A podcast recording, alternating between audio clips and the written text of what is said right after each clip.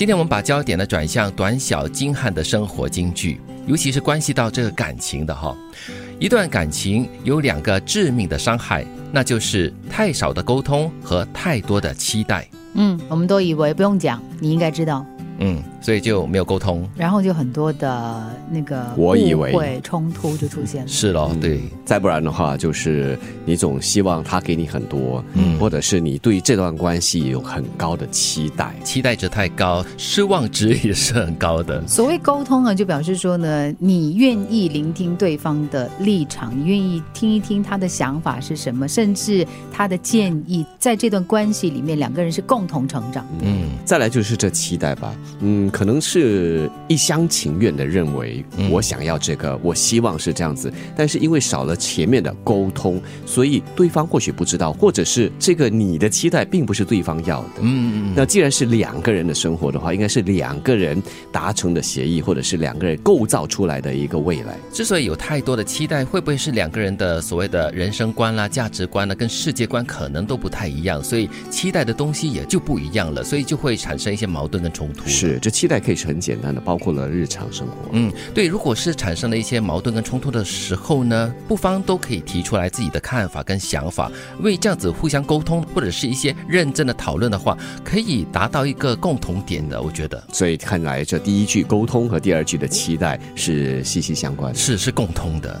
感情嘛，应该是从喜欢里得到力量和快乐，而不是花光了力量和快乐去喜欢。那就是耗尽自己的内力，内耗。我们说，竭尽所能的去讨好另外一方的意思哦。就是说，你勉强你自己去接受一些，你其实。内心深处是不喜欢的东西，嗯，所以说到底呢，就是感情的东西是一个发自内心的一个很自然的一种动力，就是一种感觉吧。哦，如果你要花很多的心力啦、呃金钱啦、时间去制造这个喜欢的话，那就失去了它的所谓的感情的意义在里面了。嗯，这里说的感情，如果说是两个人的啦，爱情又或者是朋友之间的友情了，就好像它是一个我们叫做 fund 基金，需要每一个人注入你的这个资。进在里面的 就是力量和快乐，之后大家再从中得取快乐和力量。哦，就是利息啦，你的理财的利息，类似这样子的，而不是大家一直在掏，一直在掏，掏掏空了，你这个基金就没了嘛。我喜欢你这个感情基金了，这个想法跟概念。爱你的人，也许他的评论是好意，但好意变成了你的负担，好意就没有意义了。嗯。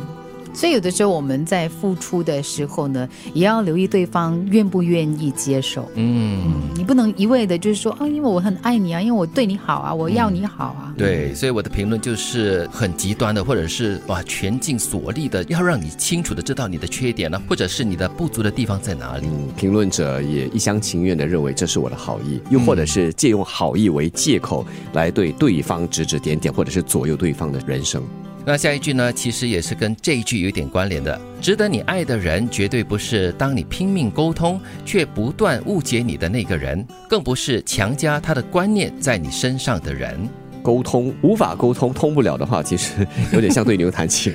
对，所以这个人这只牛还值得你爱吗？对，如果你拼命沟通还是达不到一个协议或者是一个共识的话呢，真的是白费力气的，很累的。其实我觉得他的关键点就在于，如果你拼命的沟通，他还是没有办法理解的话呢，他的基础原因是因为他不想理解，他不愿意理解。哎，最糟糕的就是他还把他的观念强加在你的身上，我觉得那是最痛苦跟最要不得的一件事情了。一段感情有两个致命的伤害，那就是太少的沟通和太多的期待。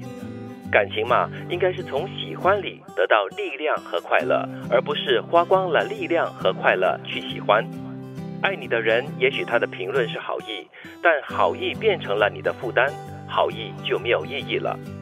值得你爱的人，绝对不是当你拼命沟通却不断误解你的那个人。更不是强加他的观念在你的身上的人。